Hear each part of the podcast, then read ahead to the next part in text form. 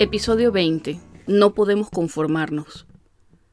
Ahora nos vamos al Reino Unido con el doctor Juan Carlos Cabaldón, un médico venezolano que en la actualidad se encuentra realizando un máster de parasitología médica en la Escuela de Higiene y Medicina Tropical de Londres. Conversamos acerca de su pasión por la infectología, la beca Chevening con la cual fue galardonado por sus logros académicos, su trabajo ligado al estudio de la epidemia de malaria y enfermedad de Chagas en la Universidad de los Andes, y su labor en Caracas Chronicles reportando el deterioro que ha sufrido el sistema de salud público venezolano en los últimos años.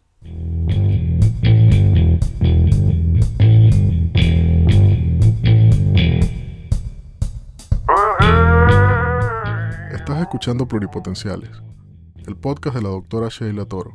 Forma parte de una comunidad médica en la que se exalta cooperación en lugar de competencia y escucha voces auténticas que relatan historias de resiliencia, perseverancia y reinvención.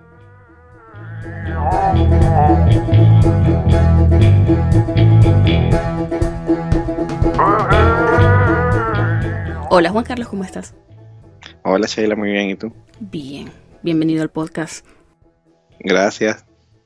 Eh, mira, como un mini resumen de cómo nos conocimos. De hecho, nosotros en la facultad nunca nos conocimos, en Mérida nunca eh, en algún punto nos vimos ni nada por el estilo. Fue de hecho a través de otra invitada al podcast, que es la doctora Sorelis. Ella me dijo, mira, tengo a alguien y lo tienes que entrevistar. Entonces, de hecho, ella fue quien nos puso en contacto. ¿Cómo conoces tú a Sorelis? Eh, la doctora Sorelis es muy amiga de mi mamá, que Ah, también es médico. Bueno, te recomendó muchísimo. Ah, muchas un gracias. muchacho impresionante, tienes que hablar con él. Él definitivamente tiene que estar en ese podcast. Y yo dije, bueno, si ella me lo dice, definitivamente hay que hacerlo. Así que aquí estamos. Pues sí, Tú estás viviendo en Londres porque estás en ese Sí. momento haciendo tu máster de parasitología. Te ganaste una beca que es una beca premio, eh, Chevening Scholarship. Entonces, sí, Sorelis tenía razón. Tienes un background bien impresionante, así que gracias, Gracias. por compartir tu tiempo con nosotros. Pero ya no te voy a decir No, más vale. nada porque te voy a hacer sonrojar. no, en, en verdad no es tan impresionante como, como se oye. Bueno, pero es que está chiquito, está chiquito. O sea, te graduaste en el 2008, eres un bebé En 2018. Medi- 18, perdón. Sí, eres un bebé médico todavía. Mm, Sí. Así que, bueno, digamos que es cuchi y lindo a la vez. Mira, ¿cómo es Londres? ¿Cómo es Londres? Porque yo nunca he estado en Londres, pero lo que entiendo es que tienes que básicamente llevar un paraguas encima todo el tiempo, así que... Sí, mira, eso es la primera lección que uno aprende, probablemente la del paraguas. Yo la aprendí después de mi primer aguacero. Eh, es una ciudad espectacular, eh, realmente es una ciudad muy, muy bonita, es una gigantesca. Eh, yo vivo en el centro de Londres, Ok. una zona que se llama Bloomsbury, que es donde están la mayor, la mayor parte de las universidades. Y, sabes, realmente el centro es grandísimo y cuando tú te das cuenta que eso es solamente una pequeñísima parte de la ciudad, es que comienzas como a entender las dimensiones que tiene. Y bueno, pues puede ser una ciudad un, un poco sobrecogedora eh, por ese mismo tamaño y por lo globalizada que es, pero realmente es una ciudad preciosa y es una ciudad que tiene, un- tiene una historia increíble. En cada cuadra encuentras placas donde sale la gente famosa que ha vivido en, en las casas. Y realmente pues estoy muy contento de estar acá. Tengo ya cuatro meses acá. O sea que estás, como quien dice, todavía llegando. Sí, sí, en verdad hay muchísimas partes que no conozco todavía y que probablemente no conozca. ¿Y conoces gente ahí? Porque yo sé de gente de la ULA que vive en Londres. Lo que pasa es que, bueno, no son médicos. Sí conozco algunas personas y de hecho conozco algunos médicos también venezolanos. La comunidad de venezolanos aquí en Londres pues no es tan grande como la que uno ve en en España, por ejemplo, o en Estados Unidos, pero sí hay bastantes venezolanos también, por supuesto que sí. Ok, bueno, yo quería, ya, ya que rompimos formalmente el hielo, digamos, yo quería preguntarte un poco acerca de qué te lleva a ti, de, bueno, más bien como del proceso a través del cual terminas tú yendo a parar a Londres, porque tú estabas en Mérida, te formaste también, egresaste a la Universidad de los Andes, hiciste tu rural en Tabay, vi tu currículum y fuiste profe de inmuno, de hecho. Sí. Di clase de inmunología mm, ocho, nueve meses, más o menos. hasta justo antes de venirme. Y justo estando en Venezuela, aplicaste a Chevening Scholarship. Sí, yo apliqué a Chevening el año pasado, en octubre del 2018.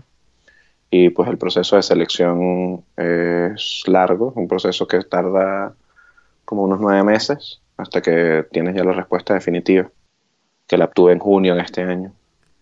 Vamos a hablar un poquito acerca de esa beca, porque yo estuve revisando y entiendo que es una beca que se da a personas que tienen cierto perfil específico, personas con muchos logros académicos. Ellos lo llaman a líderes emergentes. O sea, básicamente están invirtiendo en gente que sienten que va de alguna manera a dejar una huella en el mundo.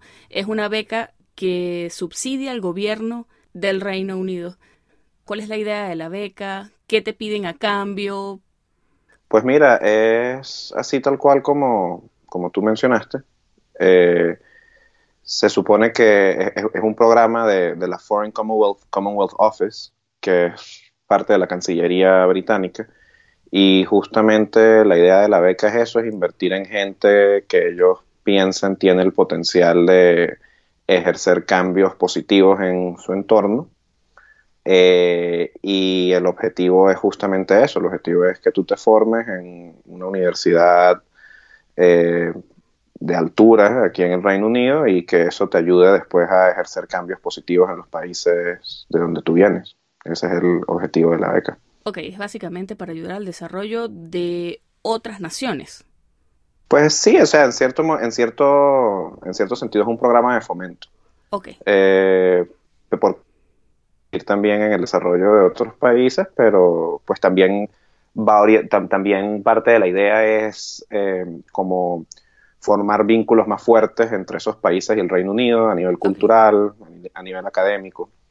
Pregunto porque hay ciertos programas que están diseñados de esa manera y tienen, bueno, diría uno RR, tienen regreso al rancho, como las residencias, digamos aquí, que, la mayoría de las visas que dan para médicos para estudios de posgrado son visas que tienen una cláusula de que tú terminas tu residencia y tienes que volver a tu país de origen.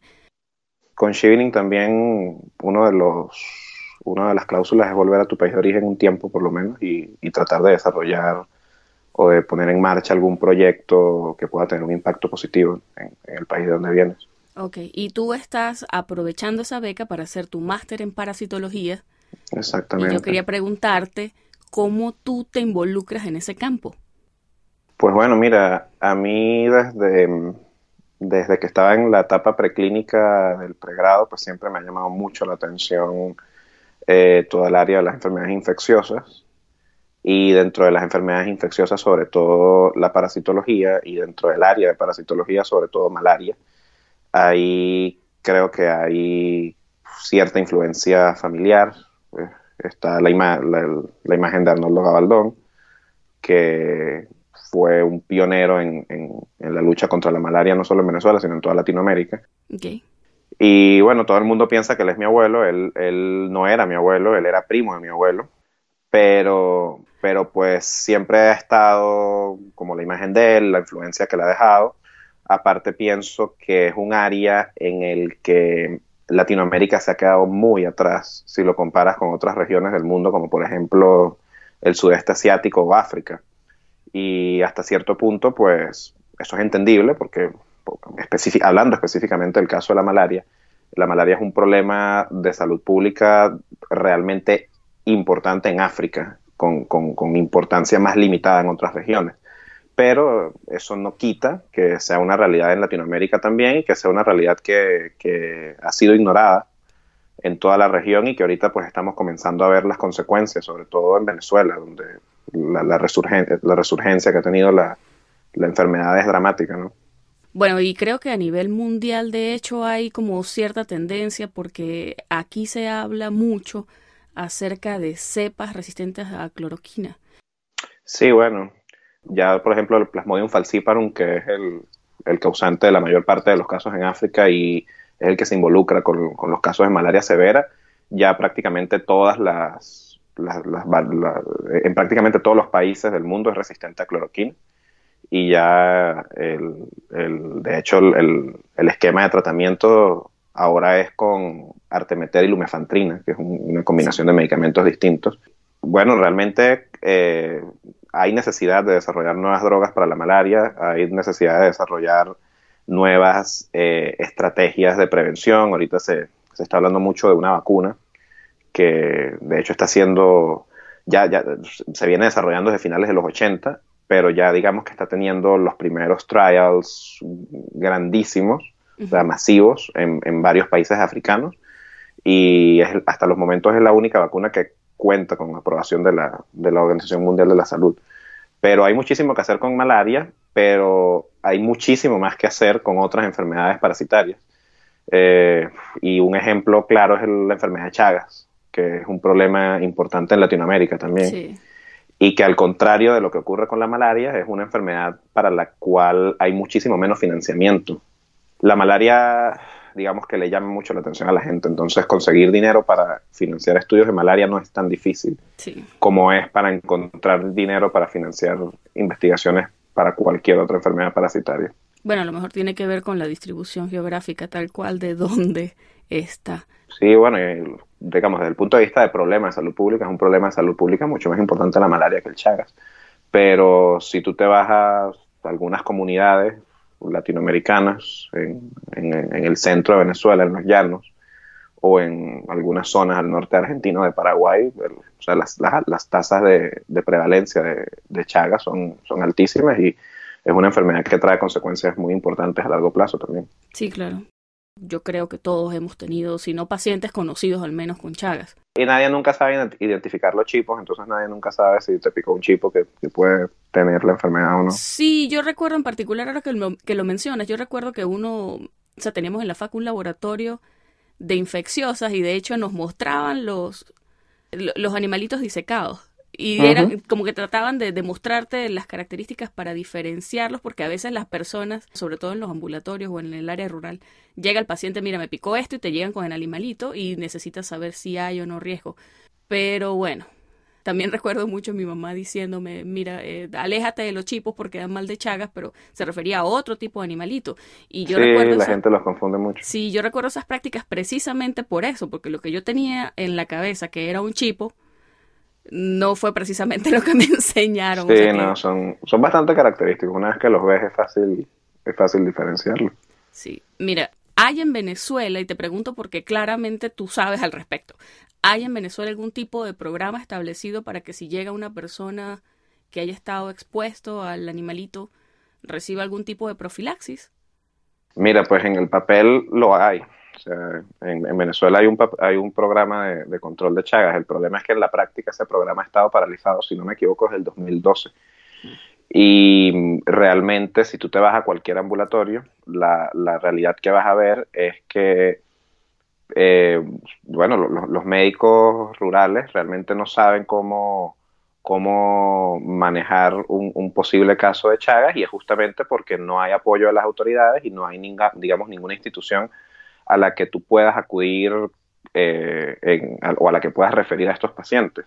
Generalmente lo que se hace, por lo menos en Mérida, que tenemos la ventaja de tener la ULA ya, es que si es posible capturar el, animalito, el, triatomino, se envía al laboratorio de ciencias, uno de los laboratorios de la, de la Facultad de Ciencias, donde ellos básicamente lo que hacen es disecar el, el tubo digestivo del, del, insecto y ver si hay tripamastigotas de, del Trypanosoma cruzi para confirmar si, si estaba infectado.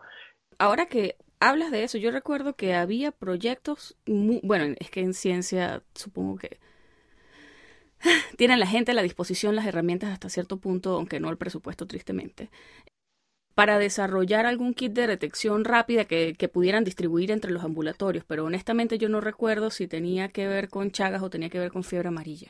Probablemente sí tuviese que ver con Chagas, porque el, ahí, está, ahí estaba el laboratorio del doctor Escorza en, ciencias, que ellos trabajaron mucho con, con eso.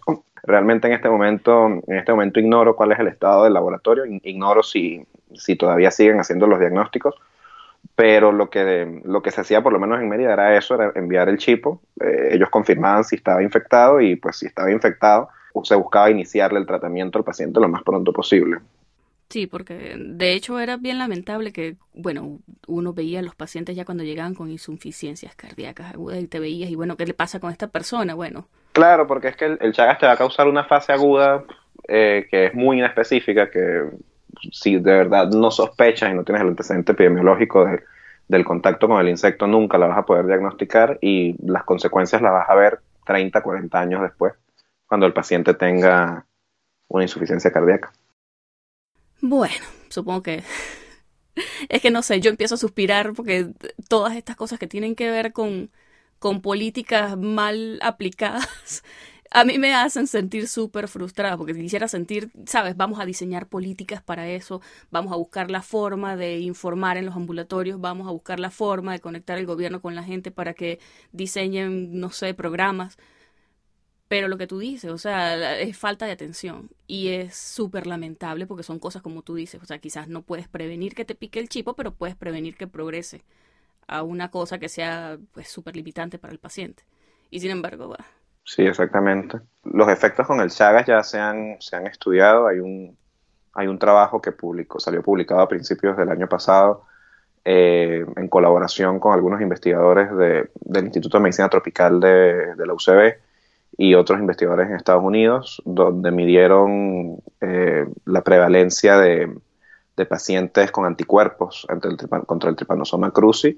Y fíjate, tenemos porcentajes que son casi 10 veces más altos que los que habían en los 90, cuando, cuando el programa de, control del Chagas funcionaba muy bien. Y eso ha sido a raíz básicamente de, desinversión igual que el, colapso de prácticamente todos los programas de salud pública en, el país. ¿Cómo ha respondido la universidad a eso? Porque cuando conversamos tú me pasaste un link a un paper que publicaron hace no mucho. Claramente fue algo en colaboración con la gente de la universidad y bueno, trataba acerca de esos pacientes que están en la zona de Mérida, sur del lago, la prevalencia. Sí. Hablaste de resurgencia, de casos que estaban migrando de un foco, digamos, que está más o menos perenne alrededor del Estado Bolívar. O sea que a pesar de que hay desatención por parte quizás de políticas gubernamentales, igual la universidad está de alguna manera monitorizando qué está pasando. Pues mira, o sea, la, universidad siempre está tratando dentro de lo posible de corregir parte de los problemas que han surgido en Venezuela como consecuencia de la desatención del gobierno. Y bueno, en ese sentido, nosotros, básicamente con la doctora Siham Salmen, que es la, directora del Instituto de Inmunología Clínica de, la universidad, y con la doctora Silvana, que es el Departamento de Parasitología, lo que decidimos fue tratar de monitorizar un poco cómo era la situación de los pacientes con malaria que llegaban a la Cheula, porque lo más trágico de todo es que desde el año 2016 el gobierno no publica absolutamente ni un solo dato epidemiológico. Eh, no tenemos cifras oficiales más aparte de las que publica la OMS, que las publica una sola vez al año, generalmente entre noviembre y diciembre de cada año que son cifras que obtienen del gobierno, porque el gobierno a, ellos sí les ha seguido pasando cierta información, pero son cifras que no se divulgan en Venezuela, son cifras que no, que no se divulgan entre los médicos en Venezuela. Y si tú no conoces el estado en el, estado de una enfermedad es imposible que la manejes, porque es imposible que planifiques, que planifiques qué medidas son necesarias para controlarla. Y aquí entro yo siendo un poquito paranoica, no sabemos si de hecho esos datos son reales. Sí, sí, bueno, y, realmente no tenemos forma de, confirmarlo de, primera mano, pero a ver, la, Organización Mundial de la Salud tiene sus propios estándares para, tratar de, verificar la información.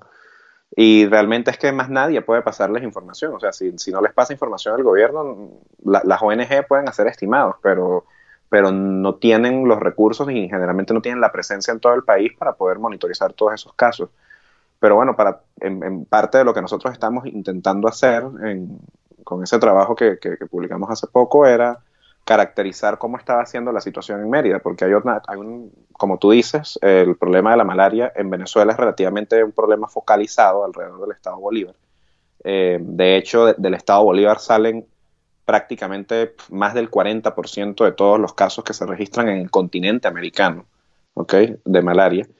Y a pesar de que es un problema muy focalizado ahí, en los últimos años hemos visto cómo cada vez hay más casos en otros estados y cómo cada vez llegan más pacientes con malaria a otros estados. En el caso de Mérida, eh, yo creo que si tú en algún momento vas a la emergencia de adultos del hospital de Mérida, es muy probable que encuentres uno o dos pacientes con malaria, si no son más. Y Mérida era un estado que no reportaba casos desde el 2003. En los últimos casos oficiales que hay reportados en Mérida son del 2003. Entonces, básicamente lo que nosotros estábamos preguntándonos era, mira, ¿qué, qué es lo que está pasando? Porque estamos volviendo a tener casos en Mérida, porque estamos volviendo a tener casos, por ejemplo, alrededor de Caracas, eh, en, sitios donde la enfermedad había sido controlada con anterioridad. Y lo que confirmamos, porque era una, una hipótesis que se ha venido manejando ya desde hace varios años, es que la minería ilegal pues está teniendo un rol muy importante en, en, sacar a la enfermedad del Estado Bolívar, porque a medida que la crisis económica de Venezuela se ha ido acentuando, pues la gente necesita buscar ingresos eh, extra de alguna forma, y estamos viendo cómo gente de todo el país viaja al Estado Bolívar a, minar oro, obviamente en unas condiciones extremadamente precarias, eh, donde no hay ningún tipo de control sanitario, donde no hay suministro de profilaxis antimalárica, donde generalmente las minas las controlan grupos criminales, o sea, son situaciones, es una situación realmente muy, muy complicada. Y bueno, los pacientes se infectan con los parásitos allá, regresan a sus sitios de origen y como eh, los programas de control vectorial en Venezuela también han sido víctimas de una desinversión masiva, no, no recientemente, desde los últimos 30 años más o menos, pero que se ha acentuado recientemente, pues ahora tenemos mosquitos anófeles en prácticamente todo el país y solo hace falta que llegue un paciente con malaria para que se reinstaure un foco. Y eso es lo que creemos nosotros que ocurrió en el estado Mérida. Eh, en el estado Mérida, cerca del estado Mérida, siempre hubo un foco de malaria que era relativamente pequeño, que era el foco alrededor del sur del lago, en, el Zulia, en la frontera con, con Mérida pero lo que hemos visto recientemente es que el número de casos que, normalmente tenía ese foco se ha multiplicado muchísimo. Estamos teniendo más casos por Plasmodium falciparum, que el falciparum eh, solía ser un parásito relativamente, no digamos que poco común, pero mucho menos común de lo que es ahora en esa zona. Eh, al contrario, es un parásito muy común en Bolívar. Entonces, hay, cierta evidencia que, tiene que confirmarse con otros métodos después en el futuro y con estudios más grandes, pero sí pareciera haber cierta evidencia de que la, la migración de gente hacia la zona sur del lago, desde las minas de Bolívar, ha sido lo responsable de, uno, expandir el foco del sur del lago, y dos, que ese foco se extienda ahora al estado Mérida también. Ya, ahora yo me siento curioso porque tú mencionas su relago y yo soy del Vigía. Ah, bueno, mira, en el Vigía, en el Vigía hay casos, ya. Y sé de gente que ha ido a las minas, o sea, de hecho es una realidad lo que tú dices. Lo que pasa es que, bueno, si la situación se ha visto más apretada, o sea, que es más y más gente que está buscando la forma de subsistir. Pero ¿qué, qué entonces si Falciparum era relativamente raro, qué prevalecía? ¿Vivax? Sí, Vivax es el, es el parásito más común en Venezuela. Eh, todavía lo sigue siendo pero sí hemos visto que la proporción de casos de, de, Vivax, de, Falciparum con respecto a Vivax, a pesar de que sigue siendo menos, es más alta que la que teníamos en el pasado. Entonces, eso sugiere que ha habido cierta introducción de, de, Falciparum en la zona también. Para confirmar eso habría que hacer otros estudios mucho más complicados, de buscar genotipos y, tipificar ya a nivel genético los parásitos. ojalá en el futuro los podamos hacer, pero en este momento es difícil además de monitorizar la universidad, de alguna manera ha entrado en contacto con algún organismo que quizás pueda hacer algo al respecto. No sé, ¿hay algún puente con alguien del gobierno, de alguna institución local? Pues mira, nosotros realmente siempre eh, hemos tenido colaboración de la gente de, que trabaja en el Departamento de Malariología del, del Estado Mérida. Eso es, digamos, es el vínculo oficial que tenemos con, los programas de, atención pública a nivel nacional y realmente que ellos siempre han estado prestos a, colaborar y a ayudarnos en todo lo que necesitamos, pero lo que tú te, o sea, lo que uno nota es que ellos están con las mismas limitaciones que tenemos todos los demás. Entonces, lo que pueden hacer realmente es muy limitado hasta que no haya voluntad por parte del gobierno central de invertir la cantidad de dinero que hay que invertir en, los programas de control vectorial y en los programas de control de transmisión de la malaria. Bueno, y aparte, ahora que estamos hablando de todo esto, como lo puede notar la gente que nos escuche, tú estás súper versado en esa clase de temas y me dijiste que trabajas desde hace bastante tiempo ya como autor en Caracas Chronicles.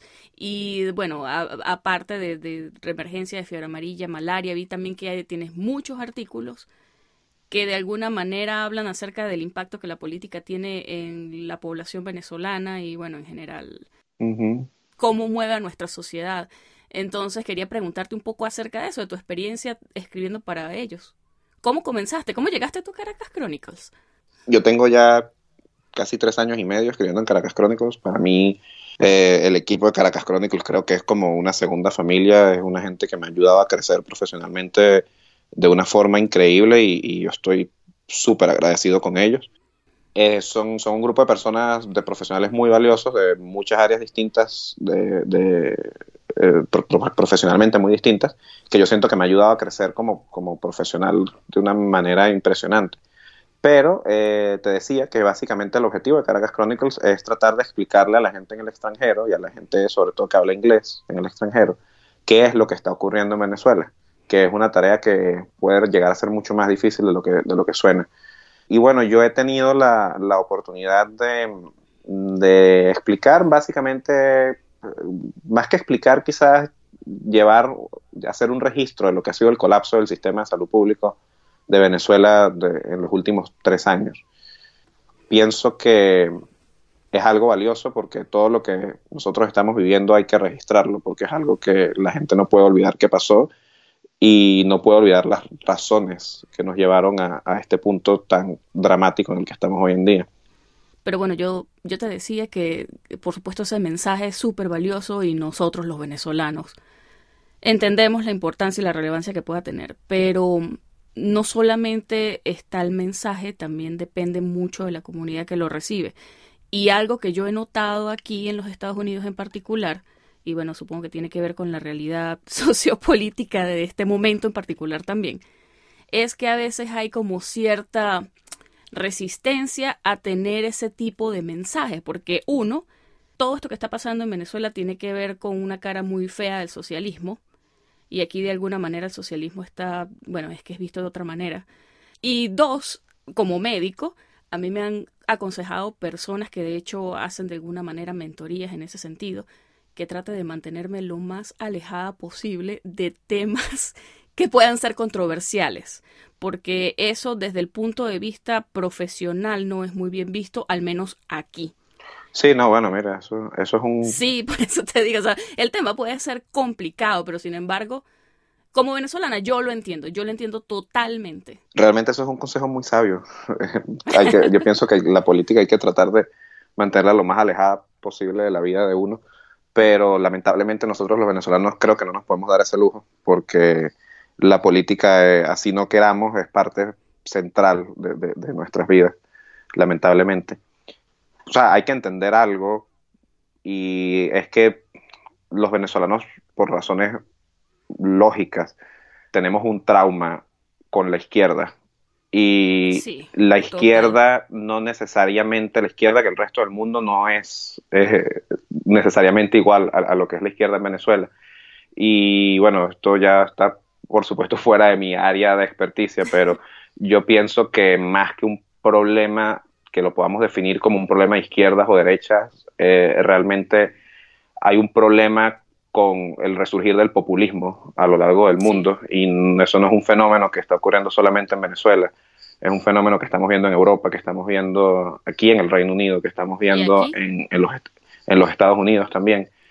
Y pienso que tratar de entender eso y tratar de ponernos en el lugar de un extranjero que realmente no ha vivido todo lo que nosotros hemos vivido, es fundamental para que ese mensaje que queremos hacerle llegar a la gente sea captado, porque tampoco podemos pretender que entendemos cómo funcionan otros países y no podemos generalizar las situaciones que vivimos en Venezuela, que son muy particulares, a las situaciones que puedan estar viviendo otros países.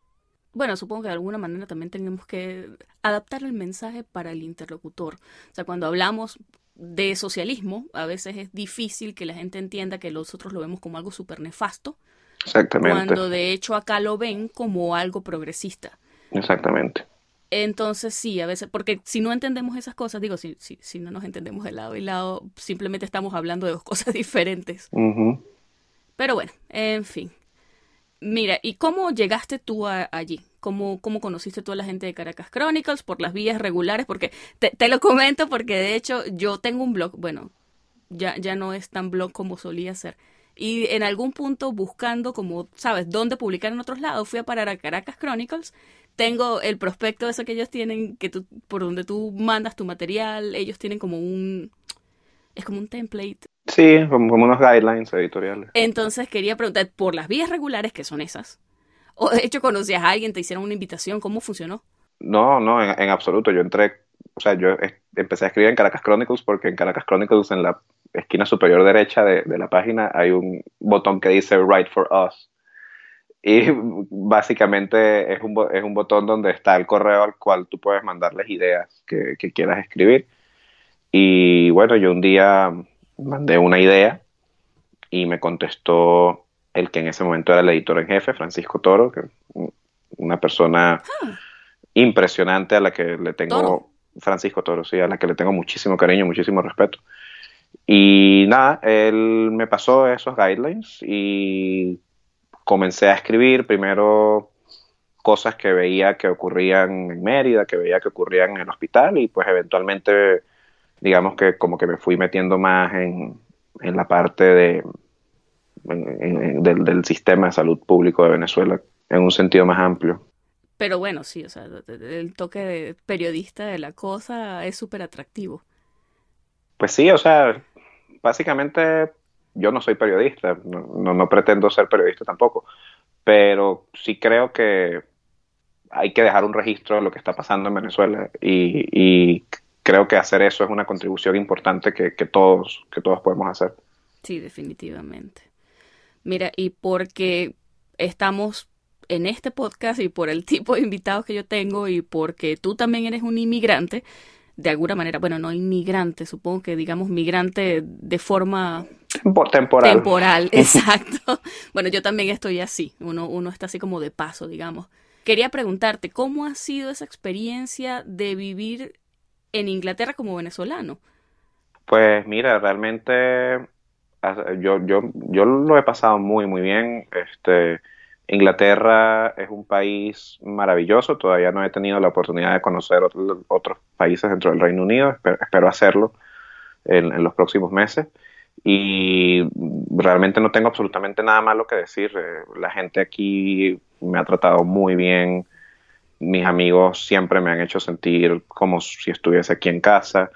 Eh, siento que es un país que le otorga muchísimas oportunidades a, los inmigrantes y que realmente cuando sales a la calle te das cuenta que es básicamente el producto de, la inmigración. O sea, todos estamos conscientes de la historia que tuvo el Reino Unido, cómo el Reino Unido influyó en la historia de, prácticamente todo el mundo y, y, eso se traduce en que el, Inglaterra y sobre todo Londres, sea un, lienzo sobre el cual ves cómo se expresa la multiculturalidad de las personas de una manera impresionante. Y mi experiencia por los momentos ha sido excelente. Creo que la, universidad en la que estoy afortunadamente es excelente desde el punto de vista académico, desde el punto de vista de investigación. Y bueno, por algo la ciencia aquí es, pionera.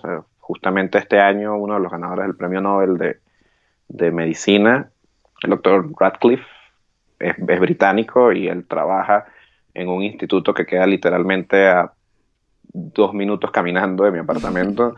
Entonces, poder vivir eso es realmente impresionante. Bueno, tú pasas y, bueno, espero que por osmosis, si no, al menos... Eh, Vamos a ver. Yo, yo, lo hago cuando paso por MD Anderson. ¿Sabes que El doctor aquí inmunólogo se lo ganó hace un par de meses, años, sí. Sí, yo, yo, escribí sobre él, creo. Vi la foto. Porque de hecho trabaja con él en el laboratorio un venezolano. Un venezolano, sí, que está parte, parte del equipo. Mira, tú, como te dije, eres un médico súper joven. Egresaste hace poco y bueno, eres un chamo súper joven. 26 añitos. Toda la vida por delante. Tantas ilusiones, esperanzas y sueños. Pero bueno.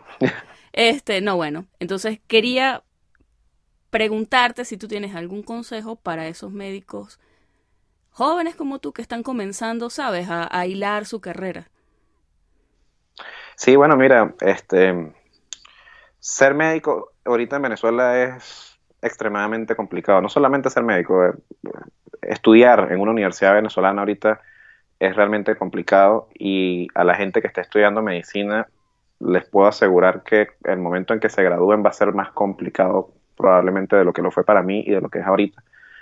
Pero pienso que gran parte del impacto que nosotros podemos tener y que podemos dejar depende más que de las circunstancias en las que estemos, de la actitud con la que decidamos afrontar esas circunstancias. Y es posible hacer cambios, incluso en ambientes extremadamente adversos, como, como el que estamos haciendo en Venezuela, si tenemos claro cómo se deben hacer las cosas y nos comprometemos a siempre hacerlas bien, vamos a hacer cambios y esos cambios van a ser, van a ser, van a tener un impacto positivo. No podemos conformarnos con volvernos profesionales mediocres sencillamente porque estamos en, en un entorno que nos lo hace difícil. Eso, al contrario, tiene que ser un aliento extra eh, que nos lleve a, tratar siempre de superarnos y a tratar de, demostrar, eh, tanto en el país como en el extranjero, que Venezuela es un país que cuenta con profesionales de calidad y con profesionales que pueden realmente hacer una diferencia si se lo proponen. Juan Carlos, yo sé que tú estás apenas comenzando tu máster, pero ¿qué planes tienes a futuro? Pues mira, este, a mí me encantaría eh, poder contribuir de alguna forma al manejo, al, control de, la malaria en Venezuela. Estoy todavía tratando de, divisar cuál puede ser la mejor, la, forma más, más práctica de, hacer eso.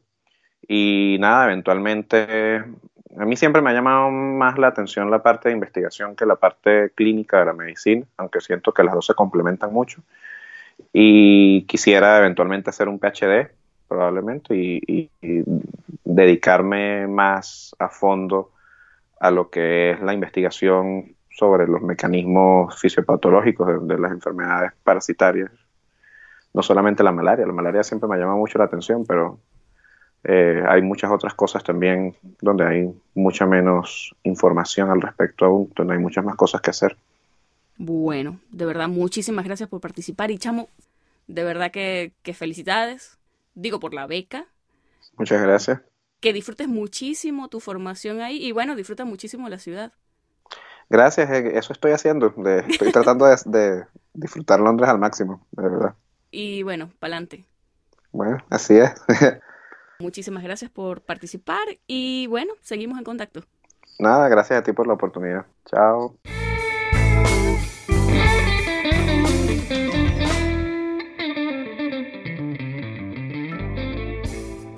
Esta fue la conversación que sostuve con el doctor Juan Carlos Gabaldón desde Londres. Si te gustó este episodio, compártelo con tus amigos y no olvides que puedes encontrarnos en pluripotenciales.com y las distintas plataformas de streaming. Desde Houston, Texas, en los Estados Unidos y como siempre deseándoles el mayor de los éxitos, se despide su colega Sheila Toro.